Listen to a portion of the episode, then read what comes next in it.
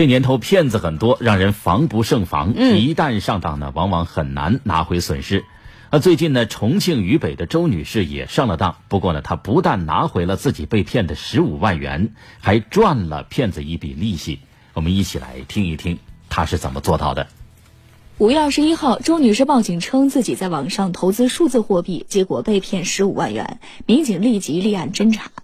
然而报完警后，周女士仍心有不甘。她报完警之后回到家里，就是越想越不舒服嘛。然后因为被骗了那么多钱，然后她就想自己呃试一下，赌一下，看能不能想办法把钱先弄回来。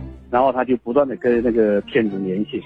还是几天呢，那个骗子都不怎么理他。后来他看那个实在不行，他就 PS 了一个存款余额，显示呢他还有九十一万多的存款。那个骗子估计是看他还有那么多钱可以骗，动心了，就把他的之前投资的那个十五万，加上他投资盈利的大概是九千多块钱吧，全部都退给他了。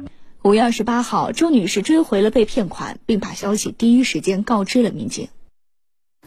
好一个以其人之道还治其人之身。不过呢，警察还是表示啊，这个此举不可取，能成功呢实属侥幸。周女士在给警察的信息中说，她希望呢骗子能更贪心一点，利用的就是骗子的贪念。那我们啊也可以简单的回想一下，当初她为什么会上当呢？